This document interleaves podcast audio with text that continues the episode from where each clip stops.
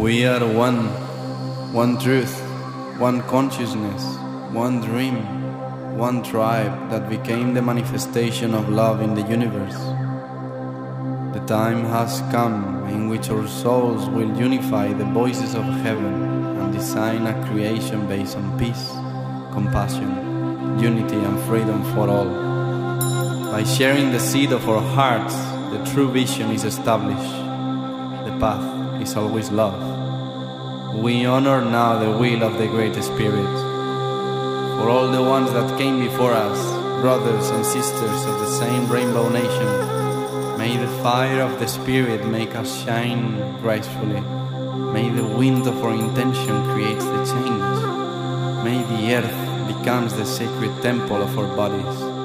And may the water of our blood remember and resonate the divine memory of the Creator. We have arrived. We know who we are. We know how to serve in truth. We are one. We came to create the community that will sing the song of the new earth. Love is the way, the life, and the truth. Welcome to the family, dear one. Welcome.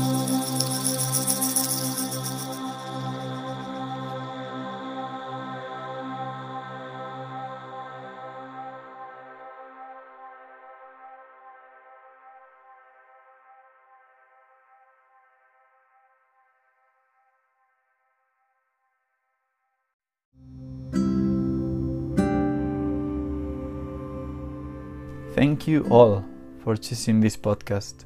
Before you can enjoy this episode, I would love to share that we have published several books dedicated to the awakening of consciousness in humanity. You have them at your disposal both on the website and at the link on the biography. Here we answer all questions about our existence, our being, and all life in this universe.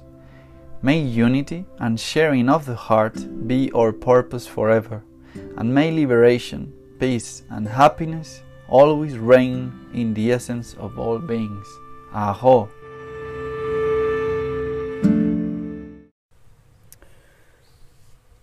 I call upon our higher selves to be present in the space, for us to share through this conversation the truth of our hearts.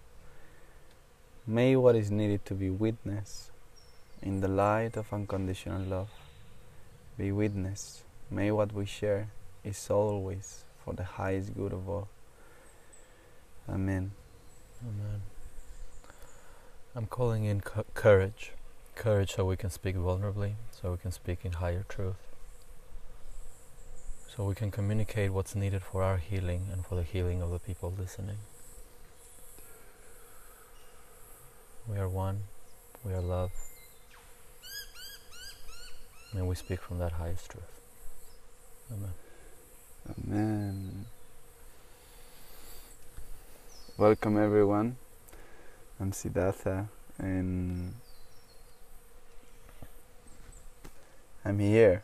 I'm present with the brother called Alejandro Rael. Hello. oh hell. We're gonna bring some um, some wisdom from our experience from the time in heaven and the time recognizing our own hell and I feel it's a really important moment in history right now and for us to share as we are allowing this channel to come through in English. We did this two years ago when I met you in Spanish and we definitely have to do this now in English together and bring our insights about it. You have something to share about it? Well, very happy that we're doing this in English. As challenging as, as it is for our connection to to find uh, that flow of spirit in English, uh, so more people can hear it, so more people can hear our container, the truths that our container creates and brings forth to the light. Um, so yeah, excited to to see where this conversation takes us. What's the original seed, brother? What is the original seed? The original seed. Well, the original seed is where creation comes from. In terms of how I see it, is us as man, the divine masculine, is about healing the seed. Healing the seed from shame. The seed of man is, as I've experienced it, is covered with shame and guilt and um, and fear.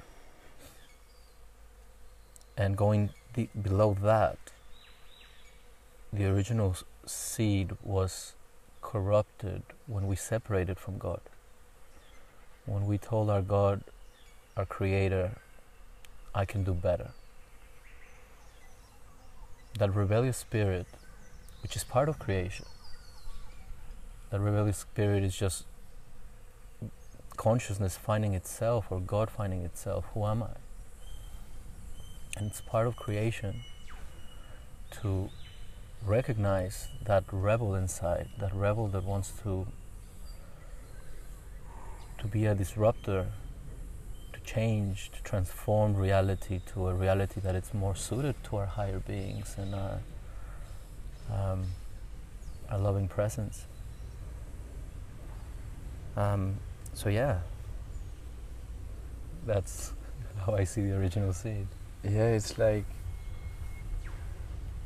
I feel in our paths we have known each other for such a long lifetime that we fully know the aspect of being in the lowest and in the highest.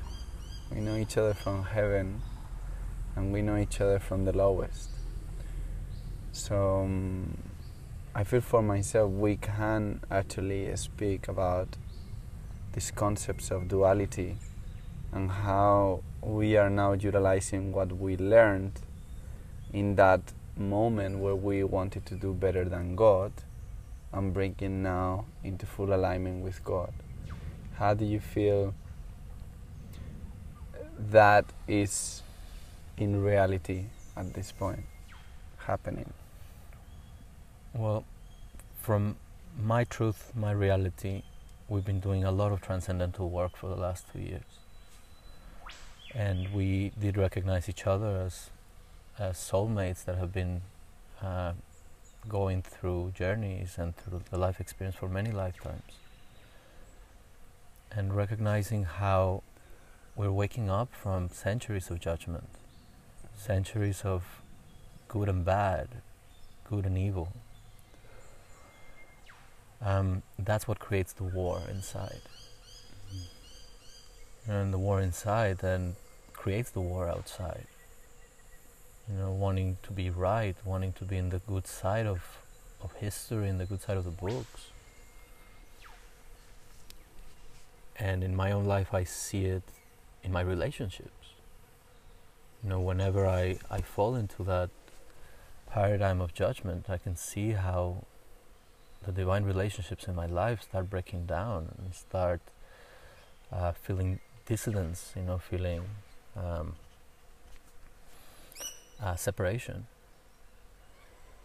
Um, and what we've done to really come back to unity is really embrace our darkness.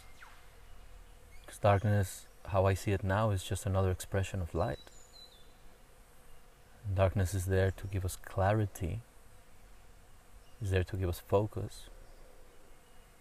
And it is through darkness that we manifest. But we can only manifest inside the, the harmony of God's energy if we recognize that, that it is all God. That even though we're in our lowest, that is also a part of, of creation. And that and there's wisdom there and there's fibers that need to be healed. You know, every time I'm I'm in, in my darkest, I can see the collective. You know, I can feel the collective um, battle within. I can I can see how my body starts feeling just pain and starts feeling um, not holy because I'm in that space of judgment. and speaking from from a vulnerable place it's my my north what keeps me back in love is having a beautiful tribe of holy men and holy women that become this beautiful reflection back at me of of love and being surrounded by men and women that can truly receive me without judgment is the biggest healing in my life, you know. Um, so yeah, I feel that the big work that we have been doing is just embracing it all. And we have fallen in traps, you know, throughout these two years of, of separation, duality. You know, we have felt that we are, you know, this special kind of men that are here to make the difference. And and that illusion crumbles really quickly. You know, and and we go back to no, we're we're humans living the human experience, living it all, experiencing it all, and because we're very open humans. Because I'm a very open human, um, I feel it all. And thankfully now I have the mastery through a lot of practice and a lot of ceremonies to be able to witness that and navigate through it. Um, and and again, thanks to, to the tribe, thanks to the brothers and sisters around me, you know that that can be done in in a much more graceful space, a more accepting space, and and just knowing in, in my deepest truth that I'm not alone, that I'm never alone, because I forget. Mm. You know, and, and the highest truths, we forget them. And we remember them and then we forget them. And we remember them and we, we forget them. And that's, that's part of life. And how we keep remembering is by surrounding ourselves with wise people that remind us of the highest truths. Mm-hmm. But at the same time, we need to be willing to hear the highest truths because they're uncomfortable. When we realize that we have, we're the ones that have created this mess. you know, it's it's confronting. You know, it's like wow, all of this uh, suffering in the world, I've created it. You know, my internal battles have created that. And seeing the difference when I'm walking in holiness, how I become an engine of healing to myself and others. You know, and every step is healing, and every breath is healing, and every word is healing. And seeing when I'm in separation, I'm just fueling that separation I'm feeling the battle. You know, I feel that's what's happening in the world. Like most people perceive themselves in separation. So then they're fighting the other side of themselves without knowing that they're fighting themselves. Um, and yeah, it's delicate times that we're living, but also very awakening times, you know. Mm. And and we all wake up in different ways. Some people wake up with war. Some people wake up with the deepest of sufferings. You know, some people wake up when they're about to die in their deathbeds. You know, to the truth of, of spirit that it's all one. So yeah, my prayer is for more unity to be received and embodied in this world.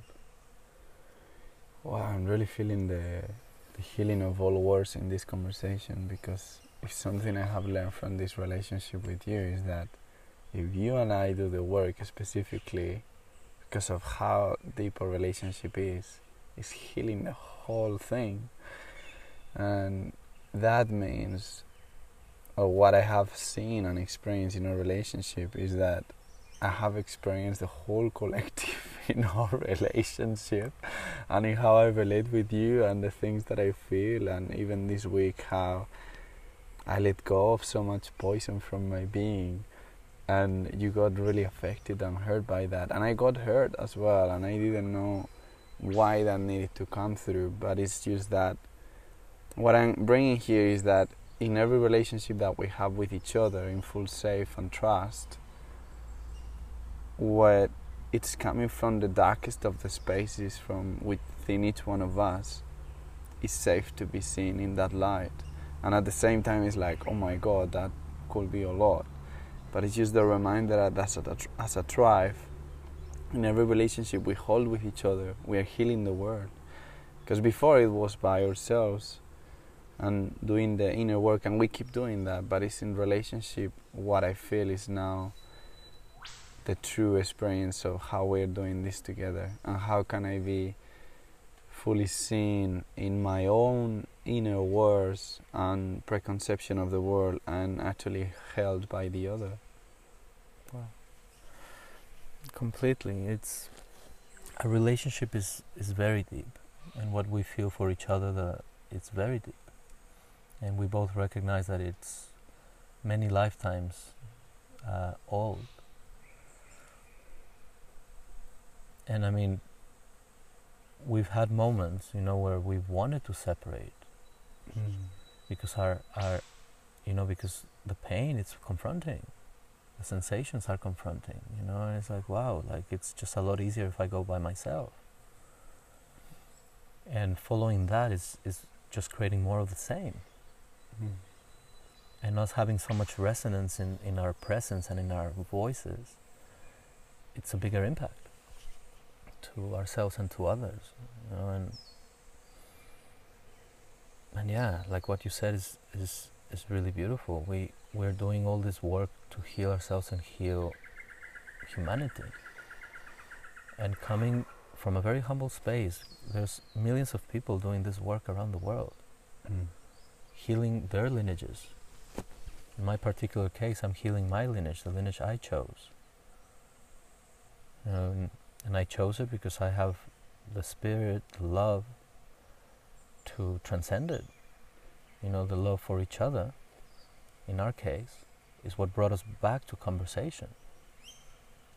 And it's and the pain is because we were starting to feel separation and separation in in such a deep container feels very strong feels you know it feels like the whole world is just going to go into this dark matter. And when we're in light when we're really flying together it's just incredible. You know the, the light that is produced the possibilities that start to show themselves and um, and yeah every conversation counts you know every relationship and and wherever I am or wherever the person listening is in their relationships is the perfect place to start healing and start bringing forth what we're truly experiencing from a vulnerable place without projection you know like I was very proud to see how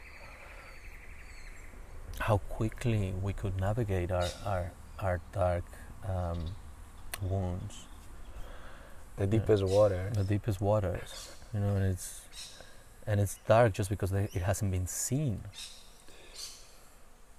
and it becomes light the moment it's seen.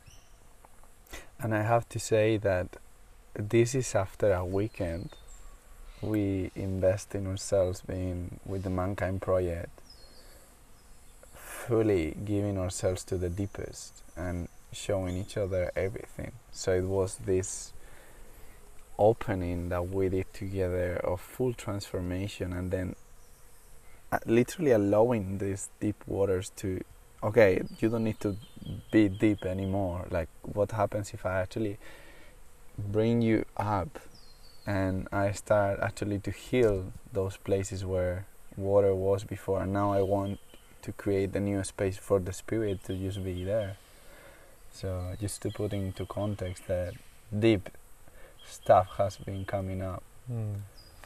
I feel that um, as men, we're being called to go deep into the waters, deep into the feminine realm, because it is it is the, the feminine realm that has been corrupted with you know so much lack. With the separation has created addictions, has created um, desires, has created yearnings, and here in the physical, the, the feminine women are, are the ones that are have been historically affected. But something we're not recognizing is that we as men we are affecting ourselves. You know, our waters is our feminine, and our feminine is also shouting for healing. You know, Um, and historically, as men, we have um, used force to to kind of end up on top. You know, inside this illusion that if we're on top, we're safe. Hmm. But in truth, we're just numbing our, our waters. We're numbing our feminine. We're numbing our listening, our silence. And and mm-hmm. yeah, the, the work we're doing is to bring out all of that non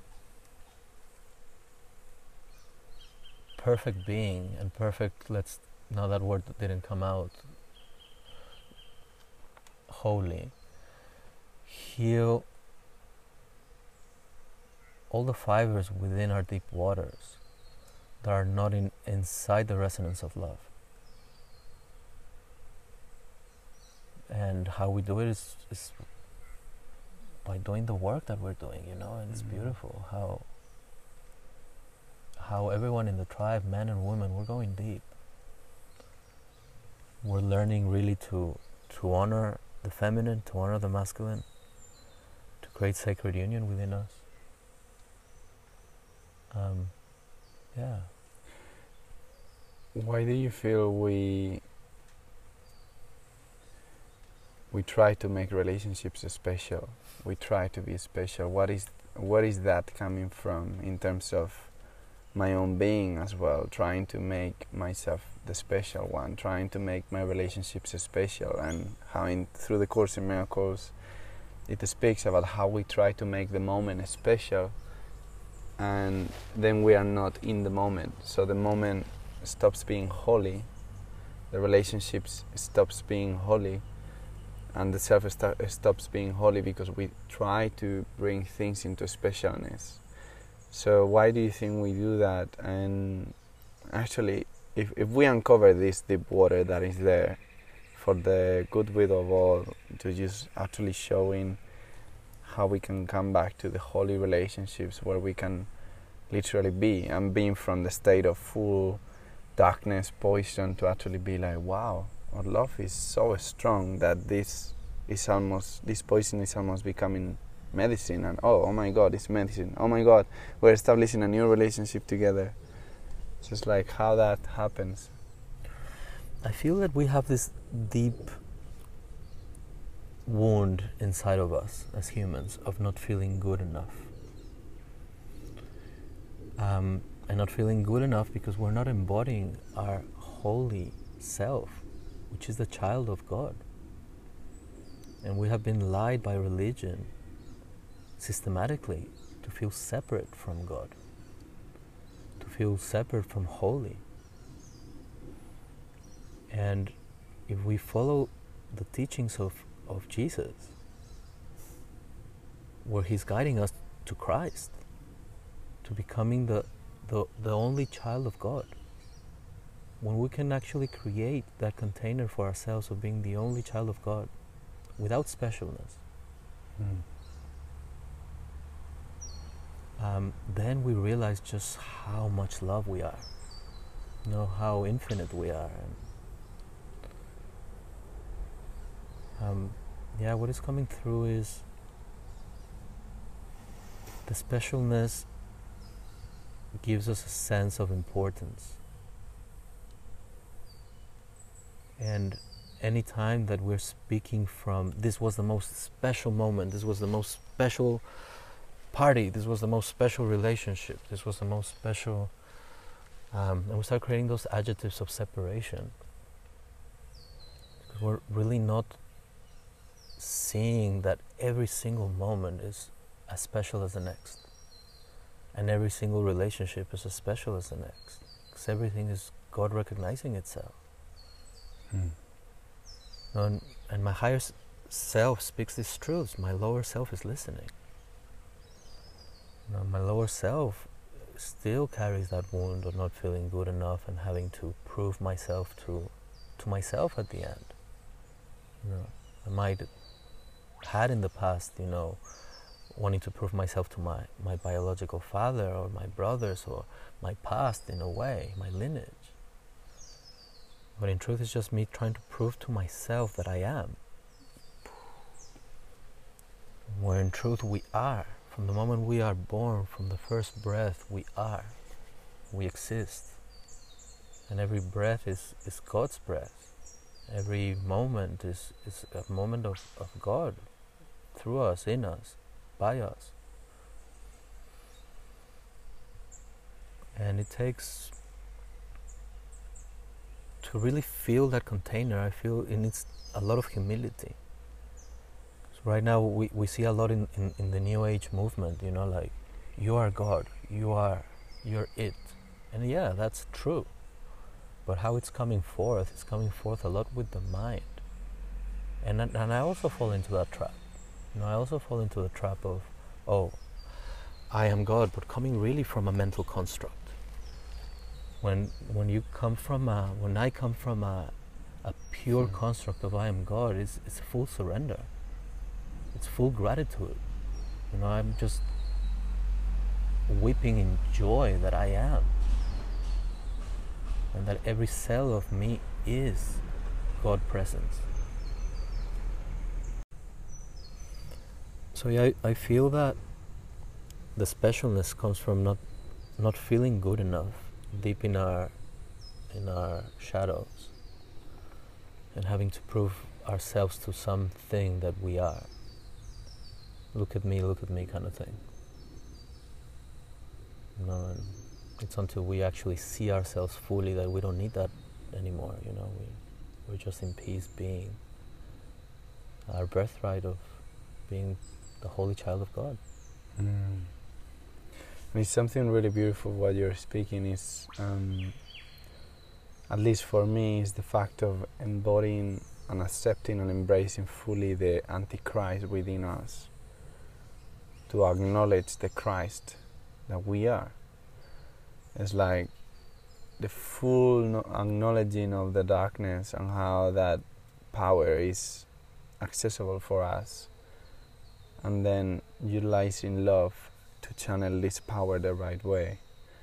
So, mm. you were speaking about this sense of, I, I will say the original seed of duality is the perception that we are separated from God, and as you say, really beautiful is like, and that's coming from feeling I'm better than God.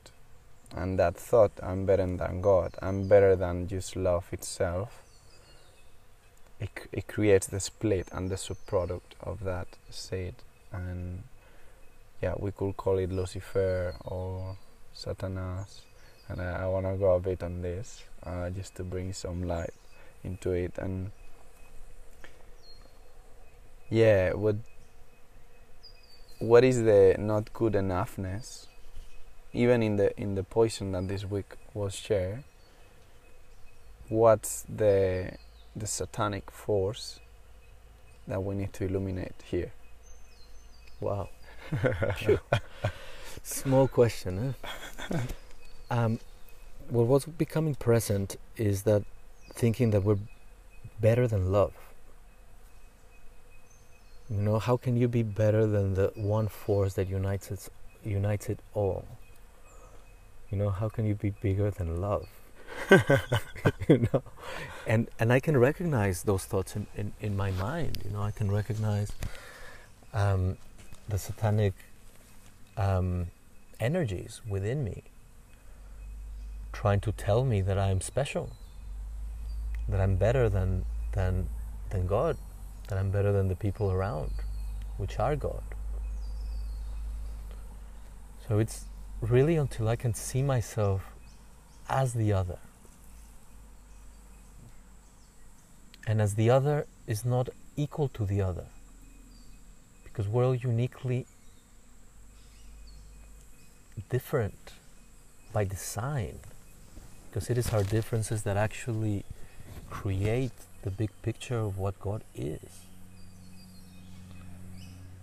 But meeting people exactly where they are as part of you. Every time I, I can actually connect with someone that way, I know that it's God present. I know that it's not me uh, speaking. You but whenever there's the differences or the comparison, you know, the world of comparison of you're better or you're worse or I deserve better or you know, all that world of comparison, it just brings us to this world of judgment. I feel that what I understood of, what I understand of, of the dark energy, satanic energy is like a cloud of darkness. It's not like an avatar. Mm. It's like this cloak of darkness that has this like edge to it. And this edge that makes us feel powerful, but it's more like an external power, more at the skin level. Mm.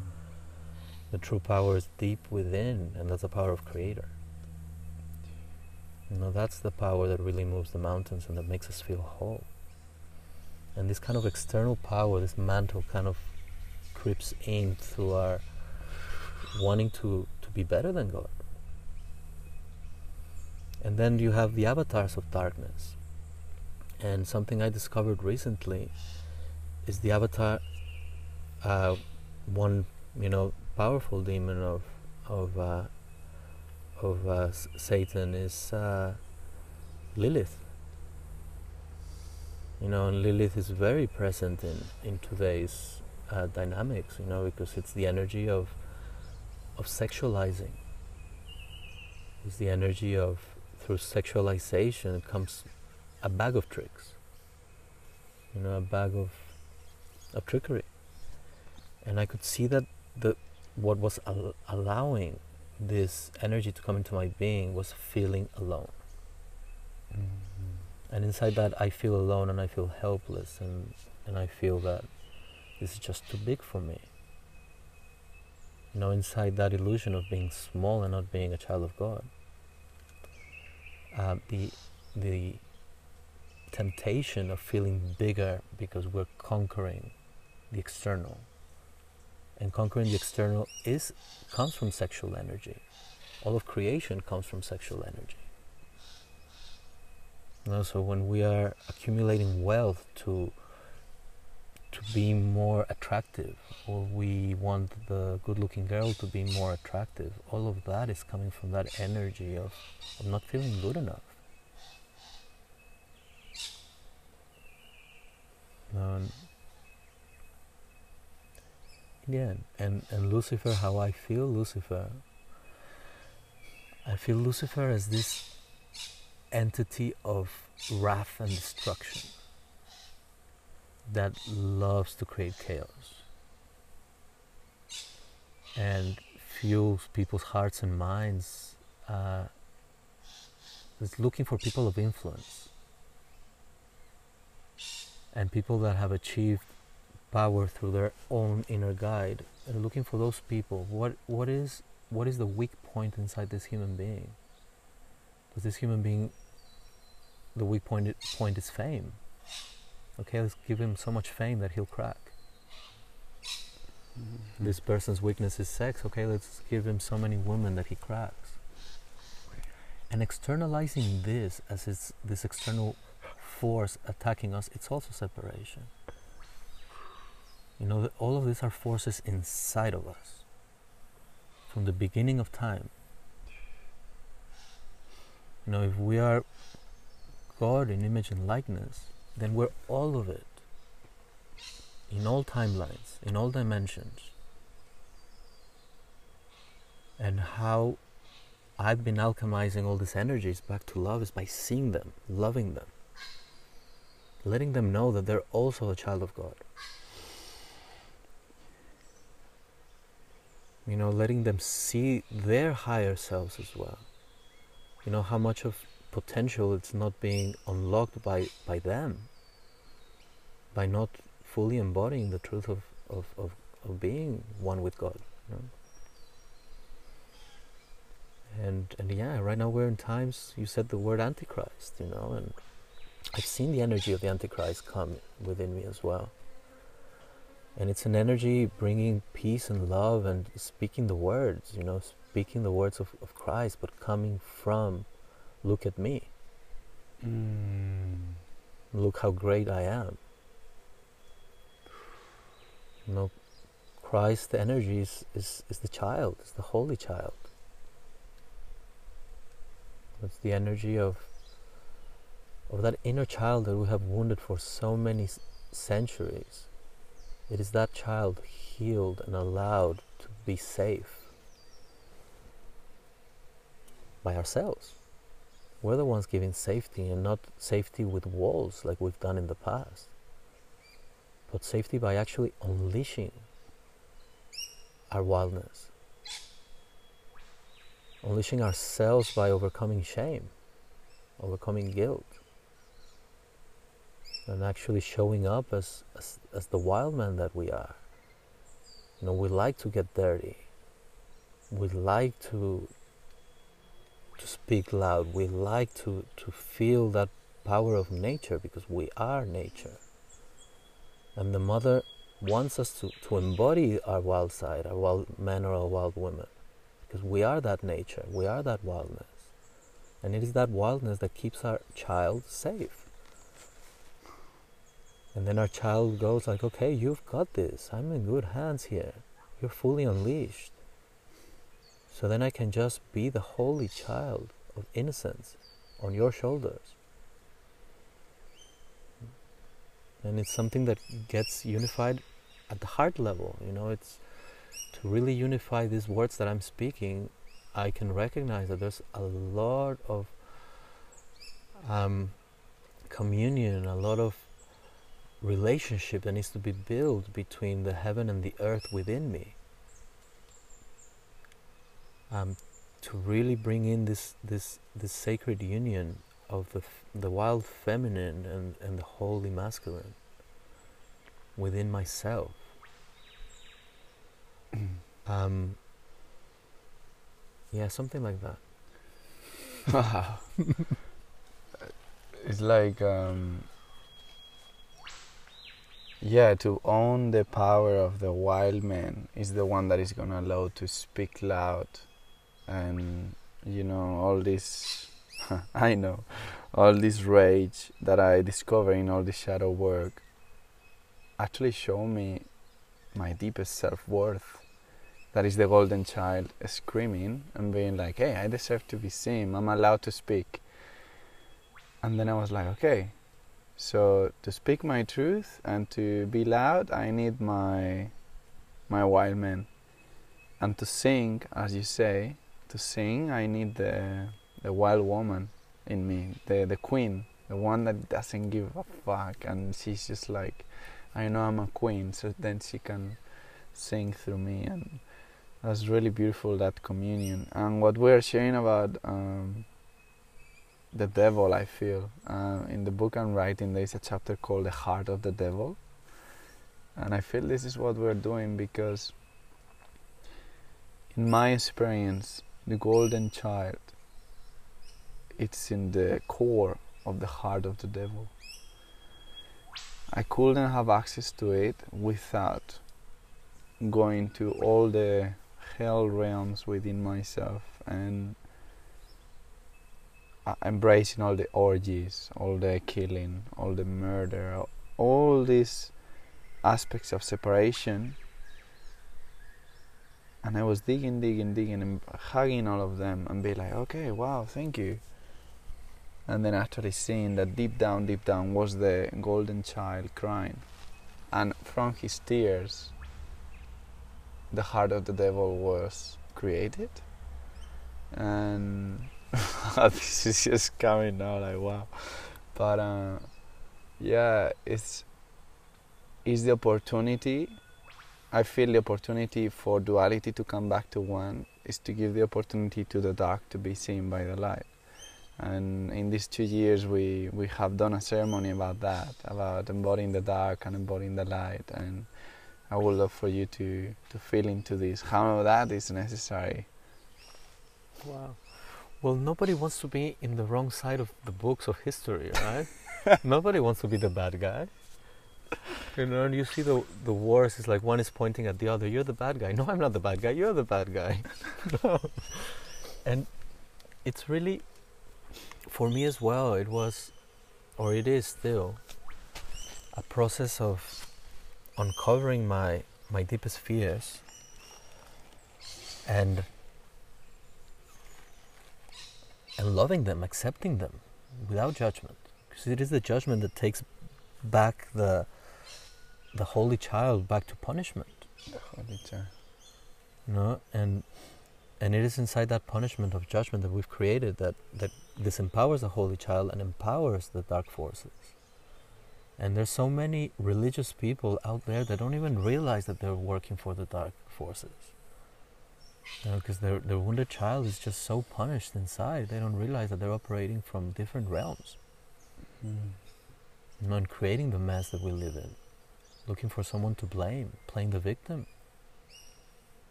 You know, we we see that so clearly right now in what's happening in, in, in Israel. You know, it's that land is meant to unify the tribes, but for the tribes to get unified under the name of Israel, um, a lot of forgiveness needs to happen. You know, there's religions have been manipulated to feel separation amongst them. Mm. No, and, and something that for me is so present, it's how much the love and forgiveness of of of Jesus is needed in that area. you know, and Specifically.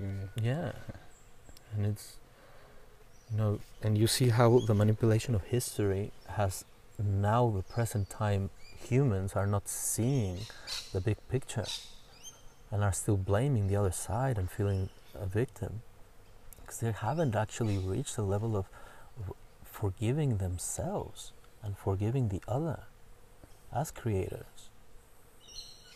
Know, there's I asked God a, a while ago, please give me a message of, of how these religions come together. And it showed me how uh, the Old Testament, the, the, the Jewish part of, of, of the one God belief system, um, the frequency is, is a lot in the lower chakras. So there's a lot of survival there, there's a lot of fight, uh, there's a lot of will, there's a lot of, uh, you know, the, the acknowledging of God as the powerful. And then the next chakras, the, the the chakra of the heart and the chakra of, of the throat, it comes through forgiveness and speaking truth, which are the Mm. core teachings of Christianity, forgiveness and truth. But not truth as, oh, the truth is written by someone else. No, the truth that you're speaking, are you speaking from truth? Is this truth really your truth, or is there something deeper? Is that the truth, or is there something deeper?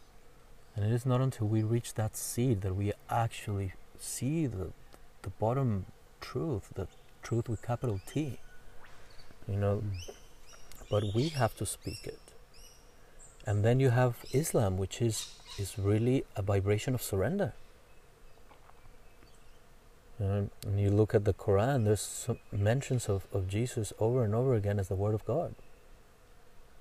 Mm. You know, and why? Because he was speaking from truth, from the most vulnerable place of truth. That why that's why he was speaking the word of God.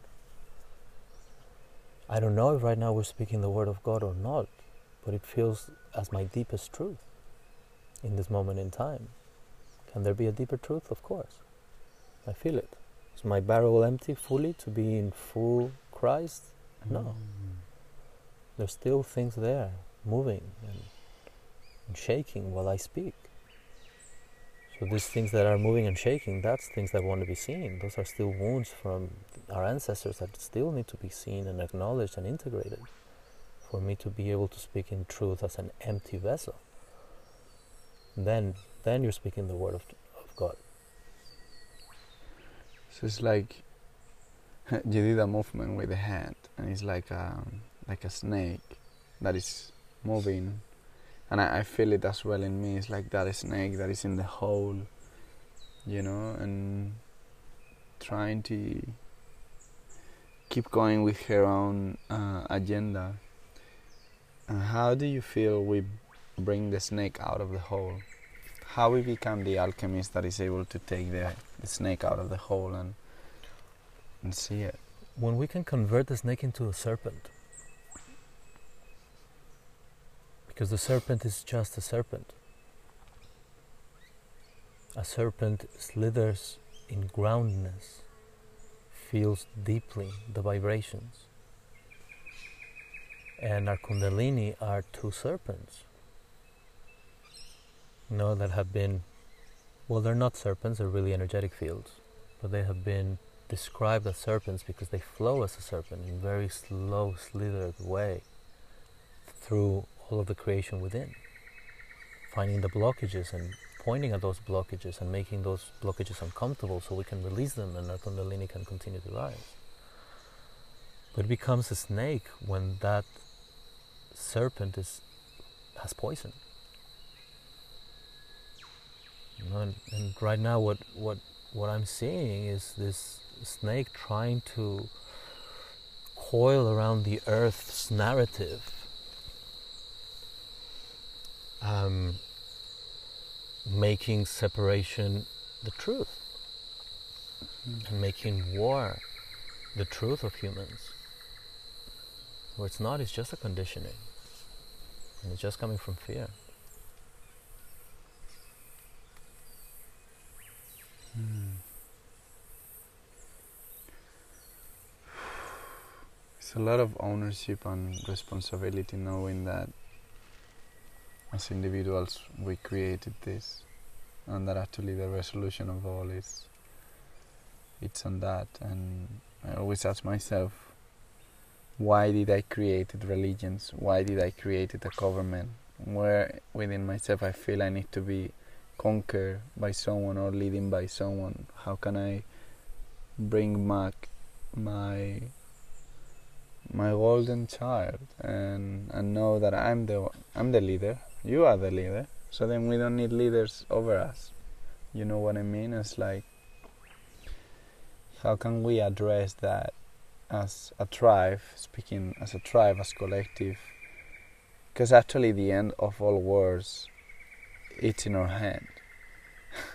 Even if we feel that it's in the other part of the world, and what can we do? What I feel disempowered or powerless. How can I actually help consciousness or affect consciousness?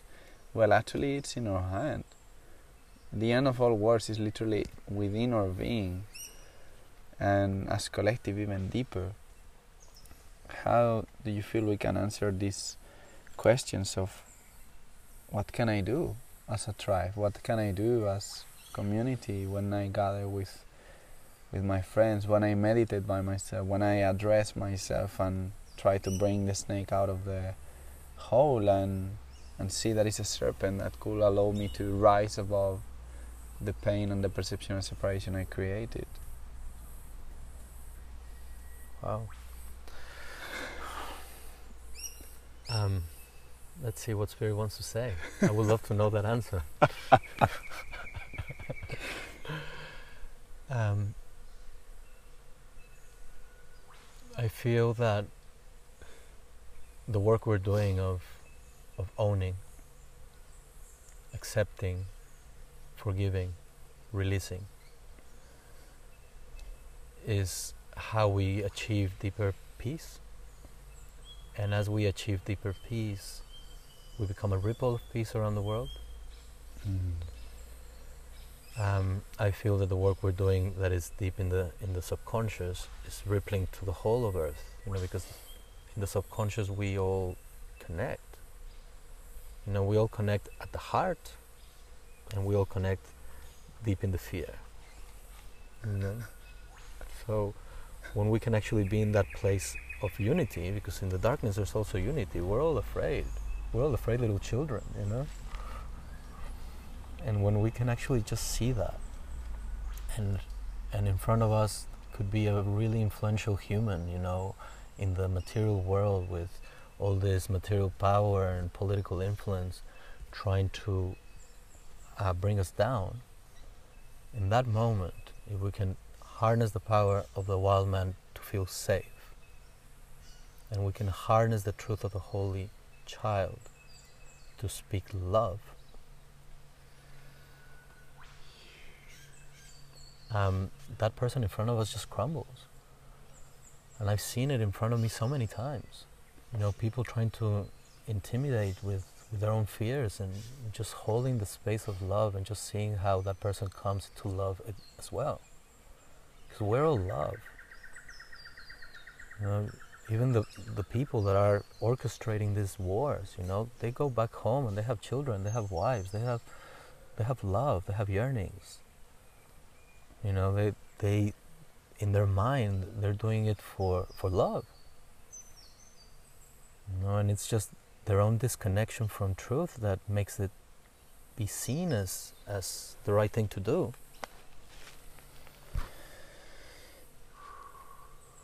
Um, so I feel it's in our role giving light to that, forgiving that, forgiving that part of us, you know, forgiving that part of us that's still afraid.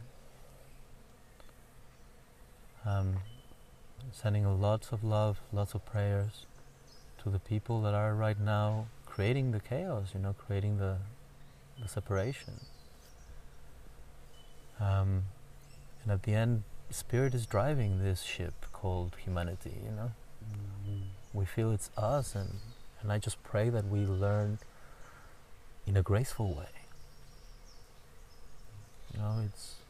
I just pray that more and more people listen to, to truth when truth is spoken, and and see it within themselves. Um, but then again, inside this journey of, of peace, it's okay letting this go. and, and trusting that that we are listening mm. and we are following spirit and humanity will prevail one way or the other, humanity will prevail. The prophecies of heaven and earth will manifest. Mm. And it's just now in this window of time we're in is how many people will enjoy it. How many more of individual presence, presence of God will be awake to, to step into the truth of love? and these forces are really destabilizing. You know, we've seen people in our tribe getting destabilized by these forces. You know, and and and it's part of it as well.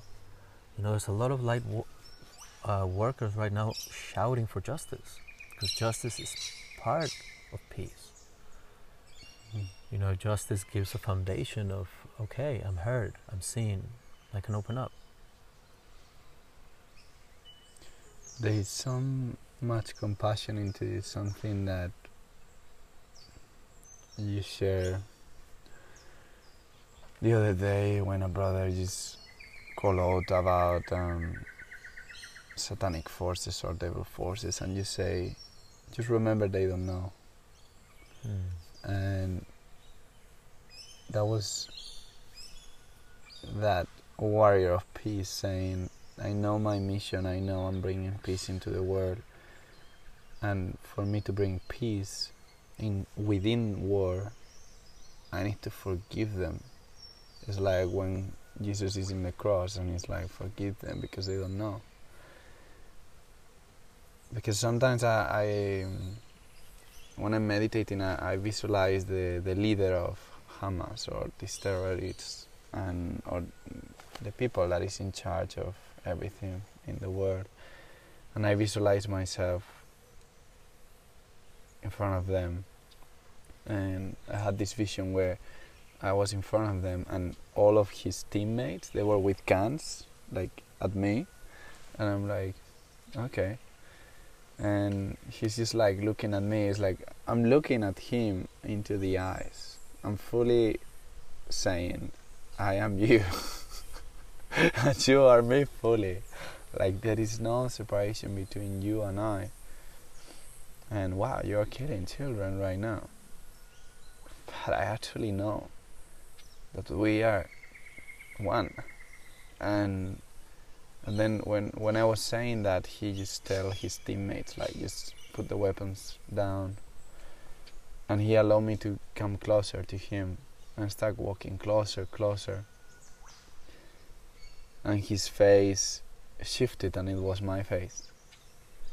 And and then I look into his eyes and uh, it is so much rage and, and then I saw the golden child crying and it's like this is just a product of that golden child not feeling safe I'm actually getting to meet this human as one with me, with my golden child.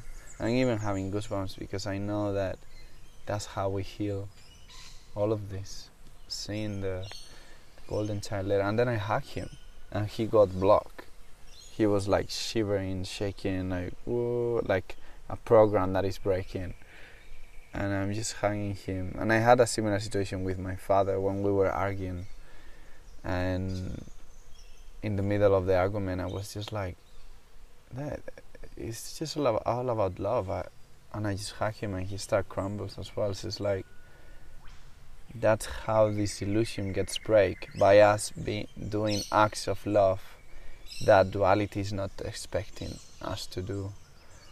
It's like being in the in the subway and suddenly you scream.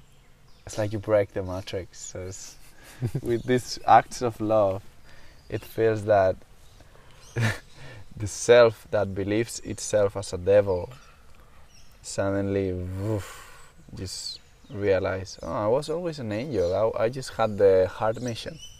I just chose the, the hard path. yeah. And then you have compassion. Like, I, I, I look at them and I'm like, wow, brother, thank you so much for choosing this hard mission of hurting people.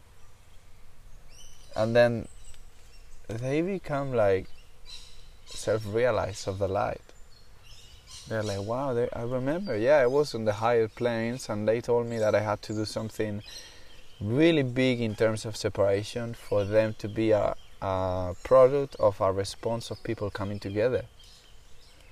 And it's like, wow. So the evil is as much important as the highest rank angel. it's th- this truth is really hard to grasp. Yes, that's in, why I'm bringing in, in, this realm. Can you break this down? Because, because this realm, the time of this realm goes very slow. Yeah.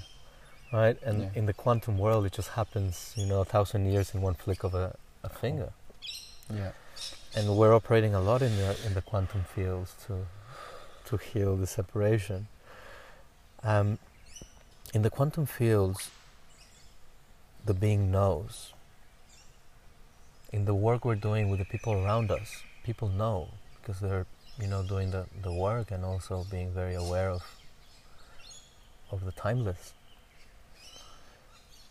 Um, but how I picture it is, so I've had those meditations as well with different leaders, you know, mm. that are making the the noise at the moment and I've sat in front of them and, and they, they're just so awkward with connection, you know. Mm. And I just stay there and say, I, I see you and I love you and and it's okay. You know, you, you've come here to teach many people through suffering.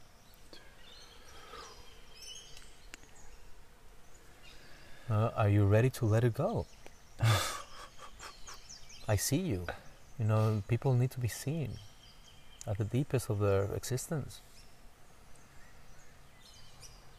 Now then these people stop defending the judgment of being evil and start dropping a lot more into their hearts and their their love spaces, you know. So it's at the end I don't know how it works, I just know love is the the cure to all the mess we're in. and and first, mo- firstly, we need to love ourselves, and we need to have compassion for ourselves and our shortcomings. Mm. You know, we need to learn, or I need to learn humility to ask for help when I'm feeling that I'm feeling unsafe and the mind is starting to take over. Mm. That's protection mechanism you know, the humility to ask for help then. You know, and, and I understand that asking for help in this world at a deep soul level is difficult because most people listen through judgment. So some people will want to fix you or fix me uh, when I'm sharing my vulnerability as there was something wrong with it. But that's simply the program that is trying to build this machinery over the soul that makes us feel strong and powerful and able. Uh, because our wounded child is just afraid within. Um, yeah, it's it's a big one. You know, we're we're we're in transcendental times. you know, it's it's um, right now my meditations are a lot of darkness comes in, and it's coming from every corners of the planet. You know, and and I'm seeing a lot of of people in the spiritual path in this particular moment crumbling because the sensations are very very sharp. You know, we're dealing with the depthness of human suffering right now.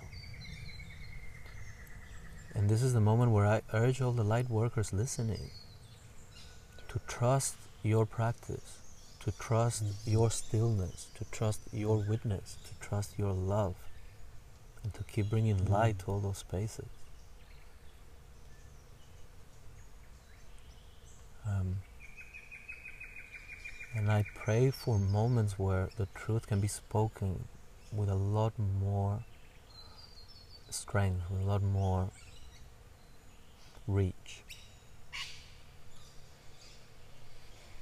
Mm. And it's happening. There's so many people out there right now chipping away the layers. You know, there's so many light workers with big amounts of, of followers, you know, chipping away the layers, shining light into the layers. And it's going to come a time where the space will be open enough for the golden child to speak truth. So I feel that I am preparing myself for, for that internally. You know, to for my golden child to be so empowered and so seen by myself, by the the Godhead, you know, within me. that that yeah, that the joy of it and the, the deep love and deep truth and comes out. Mm. You know, I'm, I'm a believer of on how with grace, with fun, with play, people learn a lot quicker. I learn a lot quicker. Can you repeat that again? Well, there's this there's this study, right, that says that for the brain to create a new pathway, it takes over 10,000 repetitions to create that new program in the mind. And with play, it's in the hundreds. Because the whole body is engaged. You know, the whole body is feeling the new code. It's not only a thought anymore, it's now a, a code for our DNA. And it comes with play when we engage the body, you know, we engage it through breath work and through dance and through, yes, but that engages the body. But then how do we make the body light? And it's through play. It's through through the child. You know, when we take ourselves seriously, then it becomes a heavy exercise, and the breath work becomes heavy, and the yoga becomes heavy, and everything becomes, you know, like this thing of having to do it perfectly. Mm. But when we do it with play, we're really in the source of transformation. You know, and the source of transformation is love, is truth. You know, and who better speaks truth in this world than children? you know, they are teachers of truth. Wow, that's an amazing. i Don't know. I love how spirit is just dropping it, drop it. Um, it's been wondering in my mind to ask you about the the dark room. Like, is there anything, maybe to close it up, the aspect of illuminating illuminating the dark that I feel we have done a lot, and that's amazing. Uh, you spent a few days in a dark room, and yeah, I would love to know any insight you have about it, just to wrap it up in terms of Yeah. knowing and being in the dark, and then coming out to the light. Well, I want to acknowledge uh, dear brother Amorea for being such a pristine channel of darkroom meditation and and uh, unity consciousness. Um, because he was the one holding this this uh, retreat. It was the first time I've I've done darkroom retreat. I recognized that it was short. It was only four days, but with breath work, it kind of accelerated. So, in, in terms of phenomenon results, maybe we did a seven-day retreat. Uh-huh. Um, and what I what I was witnessing, it was how overstimulated we are in this in this reality that we're living right now. So the first days, the melatonin just kicks in your brain massively. So you just feel like resting. And the first days, I was like in this dream, in and out state, like all day. You know, and I could just see that, wow, my body needs silence. My body needs nothing. It needs no more input, you know? It's like, wow, it's really resting. It's really coming back to its natural state. And then after a couple of days of that, I started to get visions and, and more clarity. And suddenly I was, I, it was pitch black and, and I was still seeing.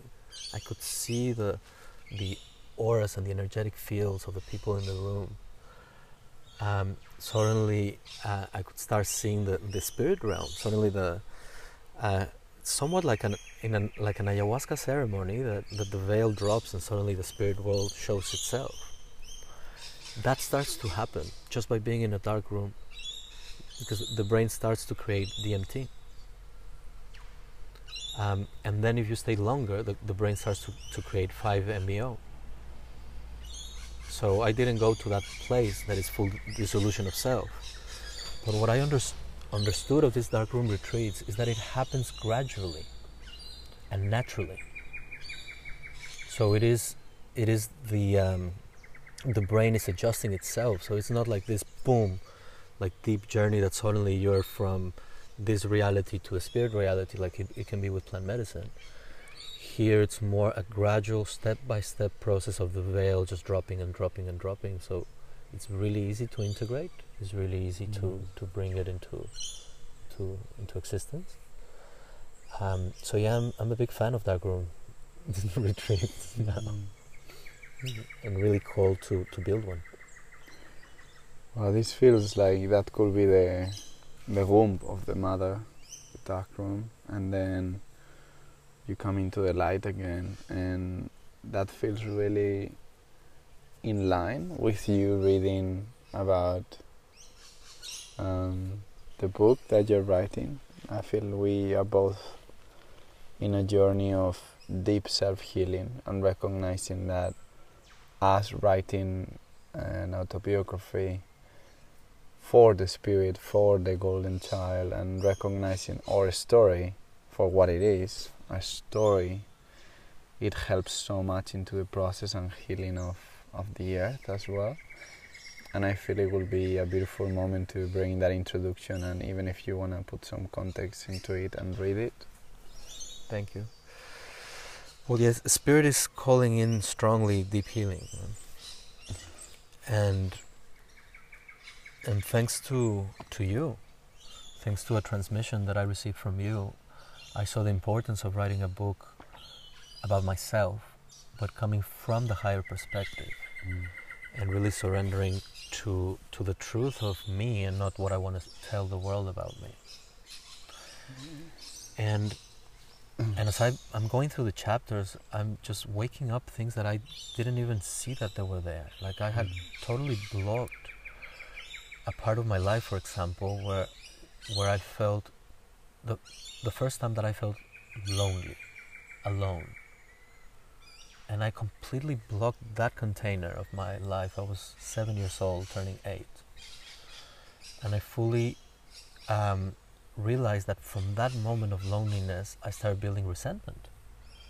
And that I've been deep in the subconscious dancing between loneliness and resentment and loneliness and resentment in my relationships you know, so it's it's been an uncovering of of truth, of my deep truth, and the context of this book is is is um, I'm doing it for my healing, and I'm doing it for the liberation of mankind. Like that's where I'm standing in. And my healing is coming from me going there and actually writing about my life and, and the stories that were created through it. Um, I can see a lot of liberation happening in my life. And in terms of, of this book serving others is well, we're all one. So if one person comes out as an open book, more people will be able to see themselves there and we're able to, to actually you know you never know what's going to what's going to shift that person from separation to unity you know you never know what what is that in that insight that new perception that the person needs you know so it might be in this podcast it might be in the book it might be in your book it might be in, in a bird singing because we have a lot of beautiful birds around us right now yeah, fully holding a space. well, we are. Well, you take that. Uh, we are just in in the land that I'm living in, and just this beautiful tree has amazing flowers. He just flowers once a year, and yeah, we're really blessed. And it's that reminder of how blessed we are to take one moment to actually look around and yeah, just appreciate. Even if you are in the city, you can just even look at the sky just the colors and yeah in your breath how blessed we are. Mm. anyway. And in cities we can look at people. At people yeah. People at yourself in the mirror. Yeah it's beautiful. Well okay so this book is called memories from the father i am that i am. And in parentheses i am a woman too. And i put i am a woman too because it, it has been through exploring the feminine that I have uncovered the truth of myself. And a lot of my development in this life has been through sharing containers with the feminine. You know, it's, um, I've learned all the different aspects of myself, the darkest and the lightest. You know. Um, so I really want to honor that unity as well in this book. Uh, so you want me to read the introduction? Yeah. okay, so keeping in mind that when I'm writing this book, I am fully connected in spirit, and um, and it can be emotional just to read it. You know, like I, I read what I write, and it, it can become an emotional experience as well. So um, yeah, just bear with me. Okay. Hmm. I speak to you, my son. Yes, you. I am creating this book for you, my son, as I am in this body inside its 44th cycle around the sun that I am. I hear you, I feel you. Please hear me and feel me as I am. I'm going to tell you a story about you, a story as I remember it, and as I have discovered it to be. A story in my best of abilities transcribed from the heavens to you, my child. This is a story about a human as you, who came to earth to understand that I am. Thank you, my child, for choosing this to be your life. I speak to you, my child, from the Godhead in you that I am. We have chosen you, my child, because you carry enormous focus, light, and love to see the unseen and to speak from truth. You have chosen to experience all that earth is, and you have indeed experienced it all. Most of it, anyways. You have fallen deep into the desires and have gone to the depths of and into the depths to uncover all the stones that make the deep human condition. You have shined your light into these dark realms, and I have learned how to love all that I am. As you now have accepted and continue to transcend the depth of the collective conscience, as many on earth, you were not truly desired by your biological mother. In your case, because your mother was seeking a professional career. In many other cases, mothers on earth are abused, coerced, forced, and shamed to have children. Please know that my eternally beloved, your sacred mother, loves you unconditionally, supports you unconditionally, and her deepest desire is for you to be whole and free from any woe within and without. I invite you to continue to walk barefoot so you can continue to feel her under your feet. And I invite you to continue to go into nature and be still so you can continue listening to her.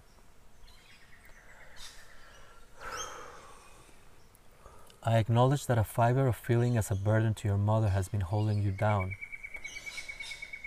and you have been disconnected from the source of love that you are, as I am. And searching for love outside of yourself has been the only thing that has made sense to the lack that you have been feeling. I am sorry for these feelings. Now you know that in the normal love that I am, you chose this to experience the full feeling of human rejection and self loathing.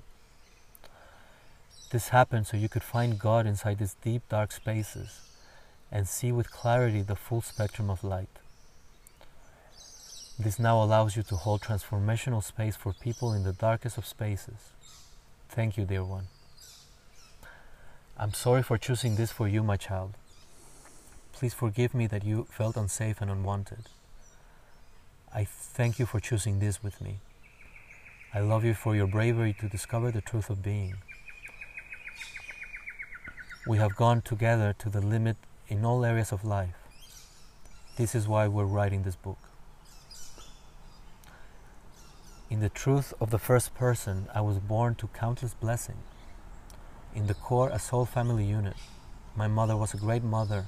Her strict nature gave me the blessings of unwavering focus. Gracias, mamá. You have given me so much, especially thank you so much for being open to my transcendental nature and evolution. My human father is simply amazing. He is very authentic and a leader of his generation.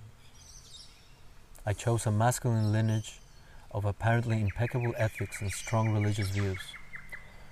You, my child, chose this family of considerable core strength and rectitude to be able to fulfill your soul's purpose. Now you're free to channel this book from its source. You're a child of the 80s. You witnessed the explosion of a new capital system that was designed to separate each other and separate yourself from your soul. Now you're witnessing its demise and the manifestation of something truly new.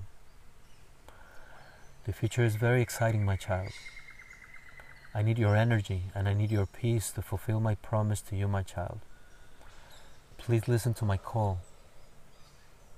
I want as much as you to be together with you and our beloved as one. In your third year on this earth, we chose for you to be seduced by the flow of creation and be sexually abused by your swimming teacher. You chose to experience this and learn early how a woman gets aroused with touch. As you chose to activate your Kundalini early and become aware of the subtle world so you could remember. Thank you for choosing this. My child, this choice is very brave. Thank you for choosing to be as sexually activating as you have been. You have activated many women towards their healing. Thank you for choosing yourself to slow down now and heal your own somatic responsibility to yourself and to everyone else who is also one with you. Thank you, my child, for connecting again with me, your father. Thank you for going deep into your sacred mother and getting to know me through her. I love you eternally as I am your beloved. I am yours and have always been. I will continue to speak through you. Please share from your words the different chapters that you have experienced in, your, in this life to be as I am. I am writing this book for my deepest healing and for the liberation of mankind. I stand here and speak to that. So be it.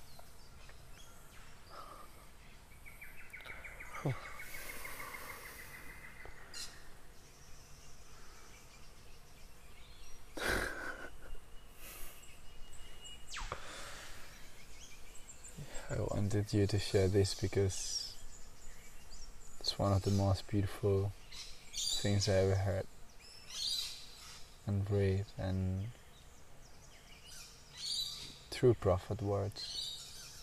The space from what you're bringing it and it's the beautiful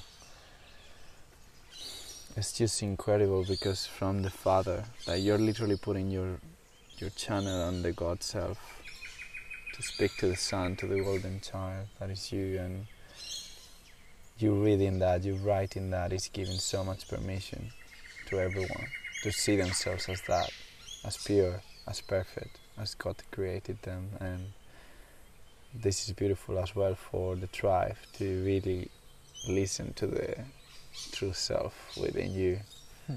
that many of them maybe haven't witnessed until now, just listening to this. Yeah, like I, I pray that we're all witness for who we truly are. And that's something that I yearn and have always yearned is to really see the greatness of who I am, as you are, and as everyone is. You know? Whew. but yeah, let's see. Just following direction from spirit. There's something beautiful about um, writing this. I feel it when I'm writing about my story as well. Um, it's like if I fully acknowledge I am the creator and the disturbances of this fly. If I fully acknowledge I am the creator as you are, and you are writing your story from the purest side of it, the more you write your story, and the more you, the more you are integrating it from the creator's perspective, the more that's creating a shift in consciousness as well. And I feel it when I'm writing. I'm like, if I'm writing my story from the pure forgiveness space of purity, and then I keep writing towards where I feel we're going as humanity, we are actually writing the script because we are utilizing the God self. We are literally writing the script of the new earth formation. Wow. And just having goosebumps because, yeah, it's like you are literally allowing yourself to see the story from the creator's mind, that is love. So it's the full integration of all the collective that has ever felt like that, healed, plus what you decide to write in terms of how the new earth will get created from the unity from all goons into one purpose and gift.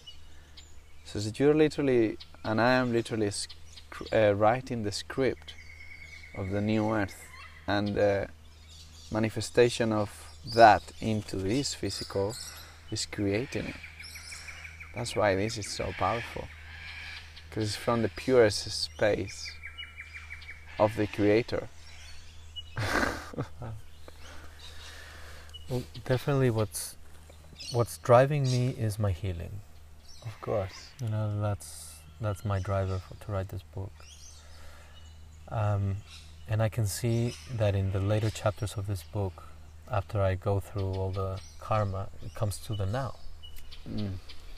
and I can see that The all- Dharma. the Dharma, and I can see that all of this book needs to be written for me to be in the now, in my full spectrum. and what we're going to create with our full spectrum, I see beauty. It's happening around us. Know, we're, yeah, we're very blessed in so many ways. And at the same time, we recognize as a tribe that it's time to now share those blessings. You know, and I feel it's time to talk about a little bit about the future. Yeah, it's uh, yeah. Well, We brought the I am that I am, and now present. We spoke about the the lower and where we come from. So now we can go into that. Yeah. to the higher. Yay, the higher is always more fun. Has been really fun. Yeah, it has been fun. it's lighter. There's more. Well, we we've come together in under a, a definition that we're calling ourselves New Earth Christ Tribe, and we're recognizing that as a tribe we have very surrendered spirits that create that container. And I can recognize that people listening that the word Christ might be triggering to some because of the religious political context that it has. But Christ is another word for God. It's another word for unity. and we're in the process of finding for ourselves what the, the face of Christ looks like. Yeah, and it means as well awakened, like Buddha, awakened one, and initiated. And initiated. Um, so it's really um, Jesus was pointing to Christ. Jesus became Christ. He's guiding the way. He's telling us, look at where my finger is pointing. And Christ consciousness is a very subtle energy. So, what we're bringing forth as a tribe, we're bringing forth all the modalities that exist in this new age of spirituality, grounded in Christ, grounded in the Holy Child. And it's very subtle. You know, we've been working on the yoga, right? And the yoga, it's something as simple as just being holding all your your um, your yoga practice inside a full container of gratitude. Anywhere where your presence goes, being grateful for that and being grateful for that. And just the exercise of yoga with full gratitude to God creates Christ consciousness.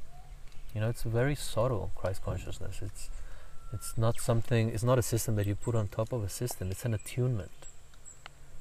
And it's like, okay, in this space, what is missing? If you're really coming from, from, from the place of unity, you know, there's some religious views of, of, of, of Christ that that pretty much separate anything that has to do with a religion and everything else is evil.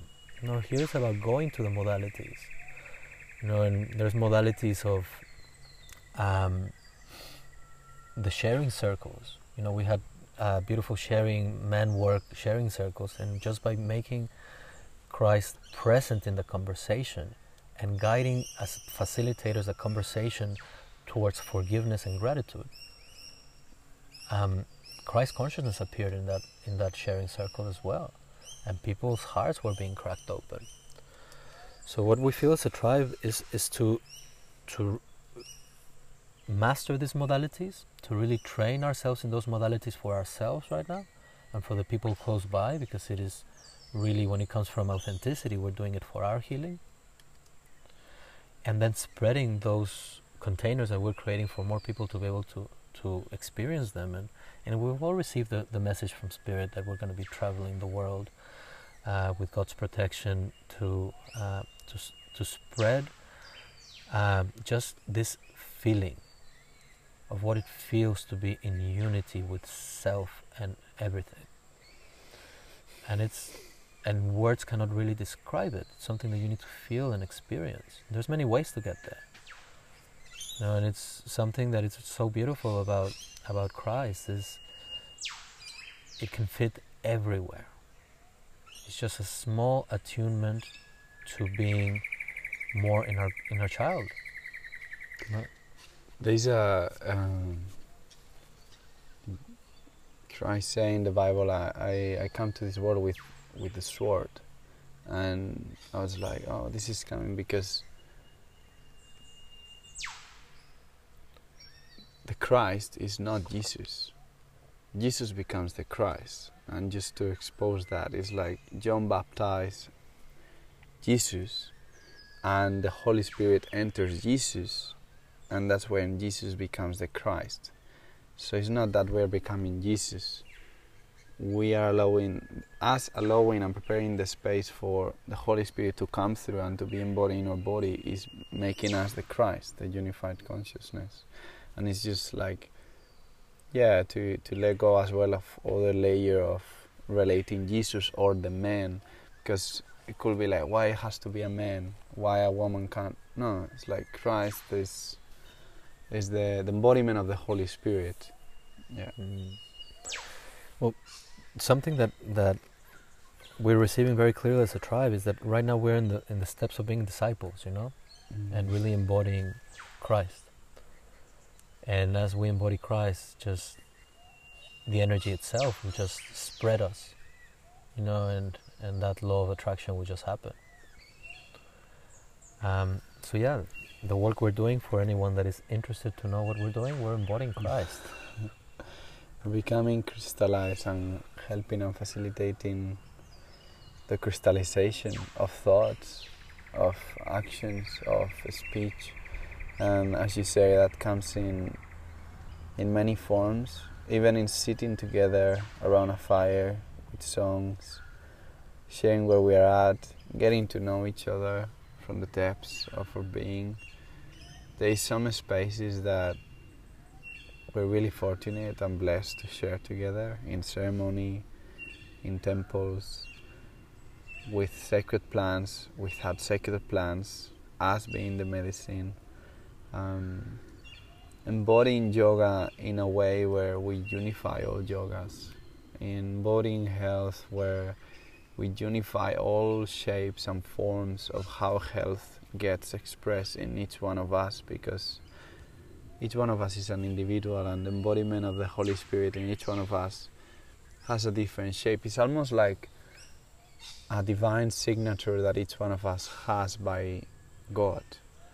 Your divine signature could be holding a space and making everyone feel safe, and that's something that you in the Holy Spirit bring forth.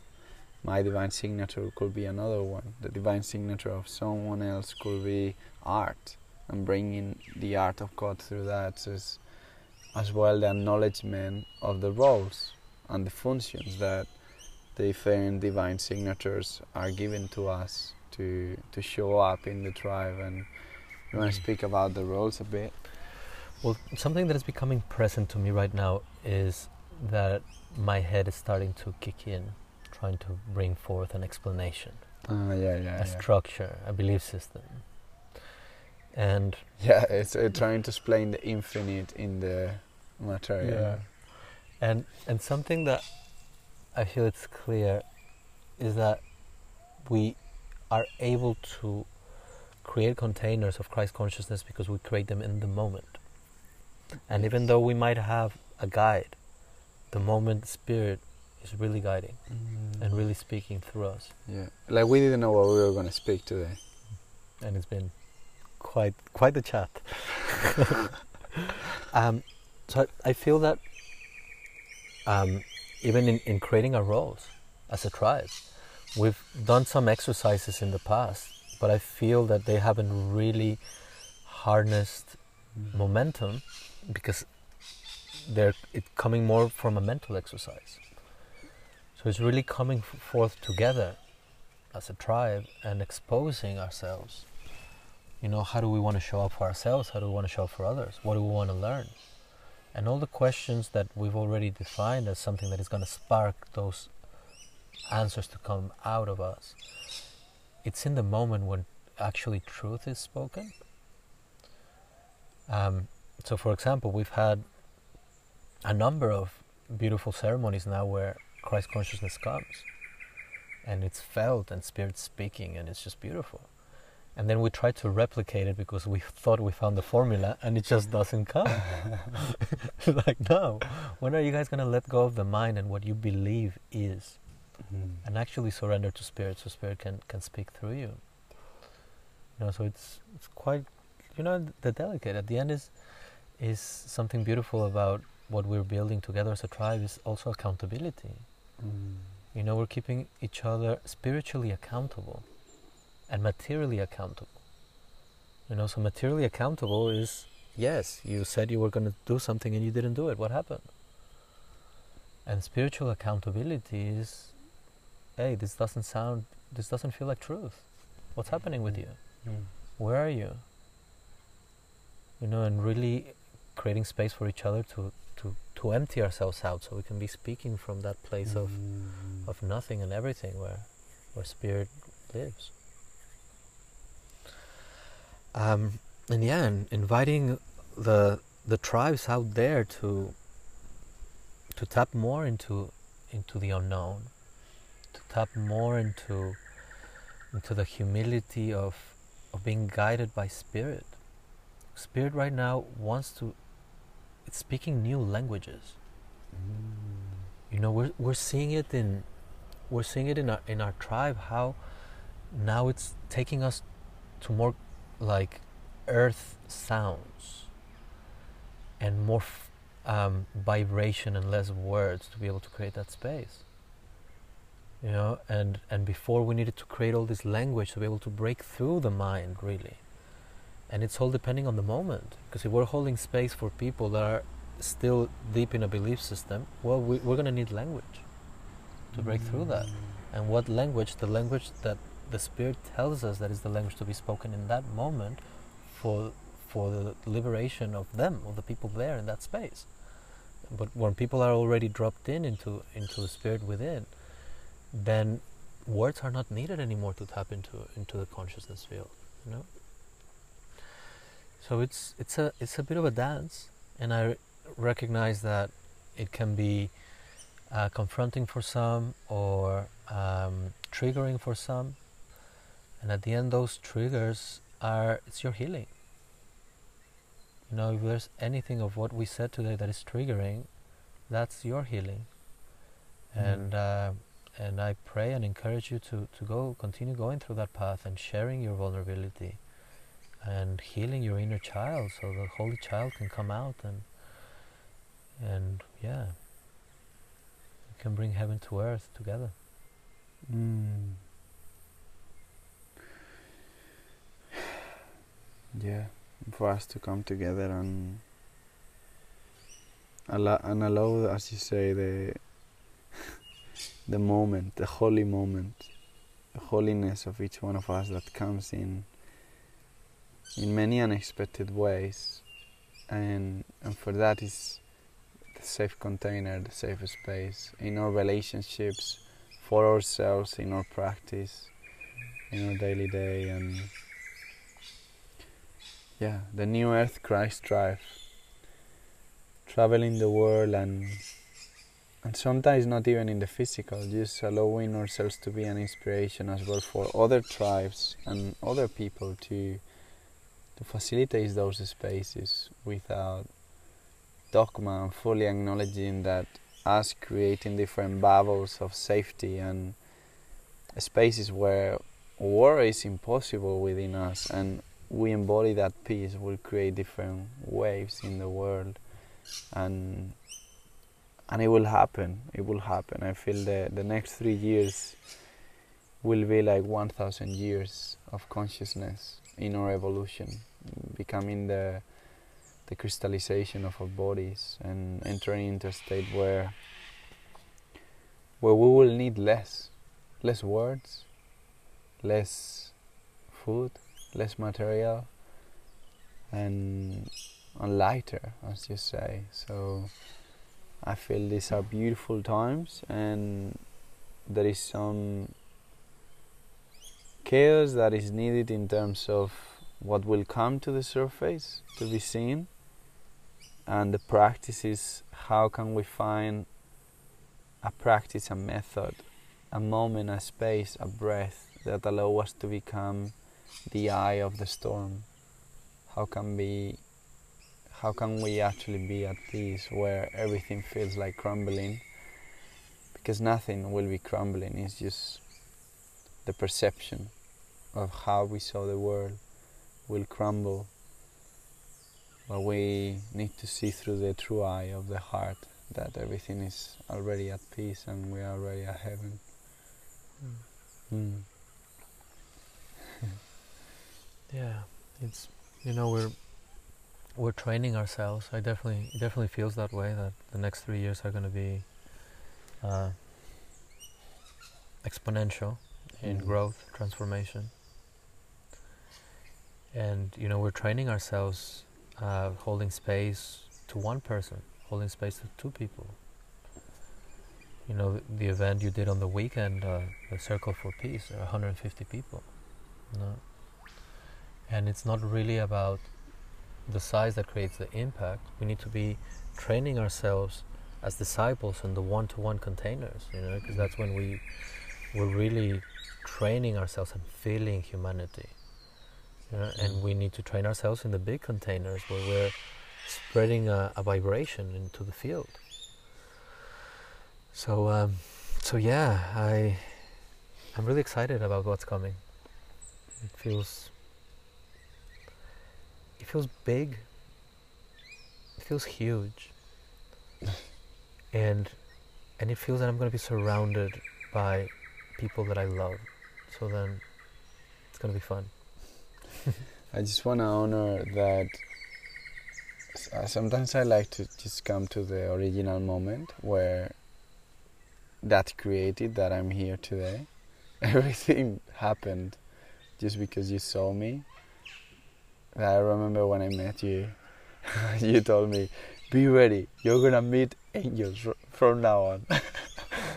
holy woman and holy men, just just come to meet the tribe, and I feel that that's the vibration that you bring and that we're trying to expose here. That there is no. Uh, just something close and teams like everything we're trying to create this safe container where everything is inclusive Mm. and everyone can be welcome into the next step on their evolution and Mm. That's something really really amazing It's you know my one of my roles in, in the tribe is it's kind of I'm like the lion in the gate, yeah, sniffing, sniffing, and it just comes out naturally. I don't do anything. Um, and and I told this beautiful sister that she's doing deep work and and right now processing and working through densities and and she saw us all together and, and going like wow you guys are like angels and kind of I saw in her mind going like oh maybe I don't belong with you guys. And I said, look, we're we're open, we're inclusive. There's only one rule that we have in the tribe, that you're doing the work. if you're doing the work, welcome wherever you're at. yeah i feel that um, there was a, the other day i met a sister that uh, she was speaking about Mullumbimby and the people that feel called to come to Mullumbimby or this area. And it's like the people that come they need to be ready for transformation. Because transformation and we spoke about this we're blessed because every day means transformation. And it, it literally means every day transformation. It's a constant activation and and she was saying and some people come and after a few weeks they leave because it's too much or it could be exactly what they need. And something i want to acknowledge as well is that in this transition period there will be choices. The choice of heaven on earth or the choice of being with the old and the choice of heaven on earth means the removal of all these clouds that didn't allow ourselves to see the sun that was always there. And and maybe some people don't make it because it's not part of their souls but it's to to be acceptance of that as well knowing that it's all perfect we don't need to do anything really. Mm. And yeah, acknowledging that some people come here, their sole contract is to show us the dark, show us the suffering, literally. And and that shows so many people, you know. and, w- and once they are done they just leave. And they come back to the realm. So okay i always ask this. I didn't ask you this the first time i interviewed you. Um, and the episode is called discovering the authentic love first one we did. yeah. Uh, we did in spanish. So yeah i feel we discover what is the authentic love. God. And i want to ask you three teachings from three teachers or mentors in your life like teachings that you want to bring into the space. Mm.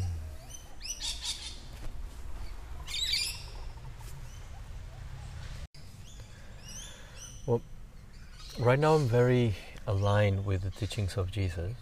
That's pretty much what I'm following this in this time in my in my journey. Just because it's simple, it's clear, um, direct way to get to the light, and yeah, I want to acknowledge the teachings of Jesus because many come to me, you know. Many come to me, and um, and more and more I I I walk in His in his image. Like he's definitely a role model for me to to to follow. Um, yeah, I am the light. I am the truth. I am. And that's a choice. Um, yeah, a teaching that is always present in my life and keeping me sane is the teaching of impermanence of Buddha. You know, the teaching of impermanence is really never having a dark time or a good time. It's impermanent. Don't get too excited. Don't get too depressed. It's it's it's just a wave. it's passing. Enjoy it. It's passing. Um, and what will be the third teaching?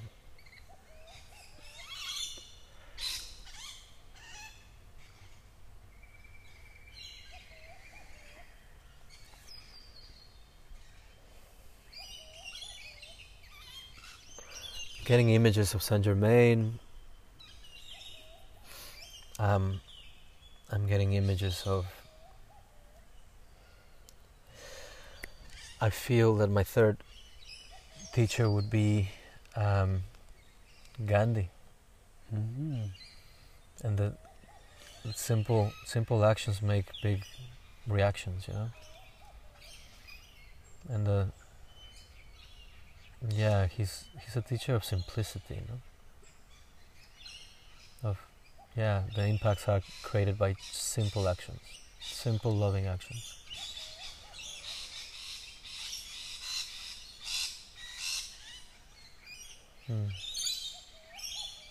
And I want to thank you.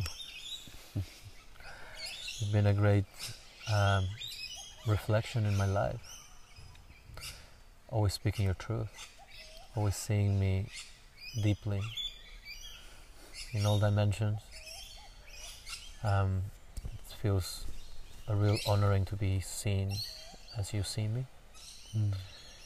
and and to be challenged to be to expand and to expand. I'm always talking to my higher self. So, so thank you for that. Thank you, brother. I was gonna say like, yeah, our friendship is a constant. I wouldn't say challenge because I have so much fun, but it's like I feel that the moment I when when I met you, you told me, yeah, come with us. There was a moment where I was signing for transformation. I was signing to know my place on earth again, and you give me that, and that means constant transformation, constant um, resolution, and knowing who I am every day. So that's such a gift. That's such a gift. And something I was gonna ask you, that I even asked you when you taught me the the Gnostic way of praying. I would love for you to, because it's such a powerful uh, knowledge. You got taught how to pray in the Gnostic way. Um, how do you say Padre Nuestro in English? Our Father.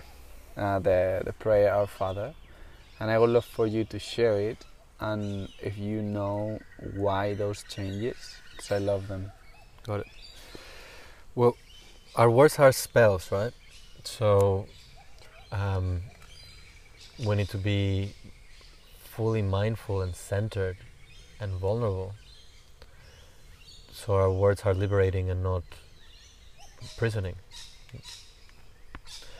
And the our, our Father, like all religions, have been tweaked a little bit, you know, to become codependent type of institutions rather than liberation institutions. It's millimetric the difference. So the Our Father that I learned recently by dear brother Carlos, if you're here listening, love you, brother. Um, you you're praying from your chakra system. So you start from your crown and you start going down onto your base. and in your crown you say, Our Father who is in heaven, holy be thy name in the eye. Thy kingdom come, coming from the throat as a statement, as a fact. Thy will be done on earth as it is in heaven, in our heart, as the unifying force that it's all God's will. May you give us our super existential bread every day. Because many times bread comes in forms that is not food. And sometimes fasting is what we need. Forgive us our debts as we forgive those who owe us.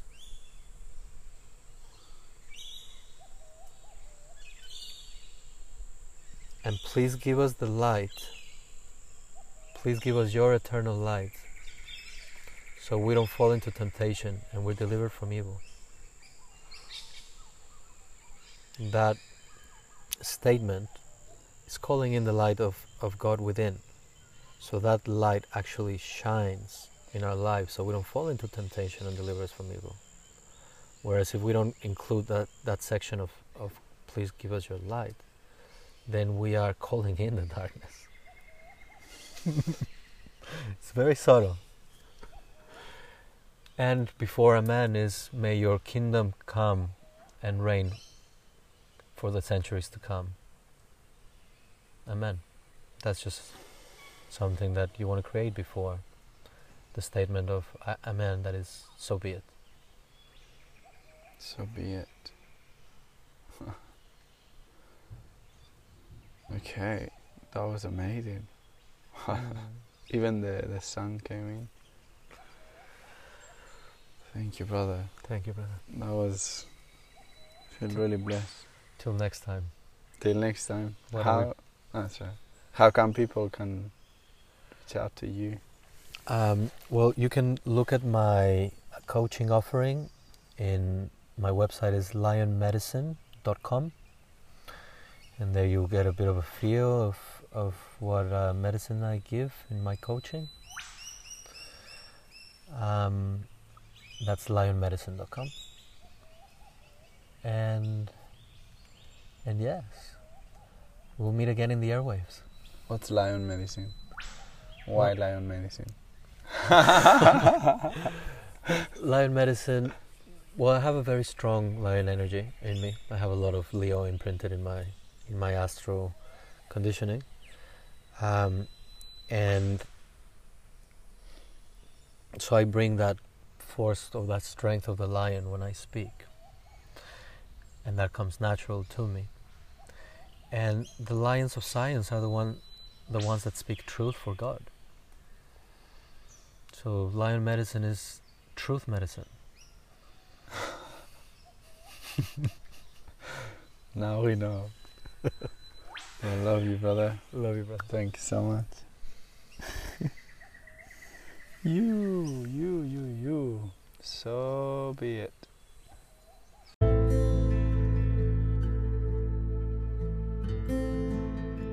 Thank you very much, family, for listening to us, feeling, and living with us this experience to remember who we really are. If you want to support us to bring more content, examples, and incredible people to this podcast, you can contribute by sharing with your family or community the episode, meditation, or guidance that inspires you the most. And if you also want to support us to continue in our purpose, you can offer a donation that will help us continue with what we are most passionate about. You have the link in the description of the episode. I love feedbacks and we are always available to receive you or offer other ways to participate, such as sharing messages and personal questions from the community and the podcast. We are one. Let's make our prayers heard. God bless us.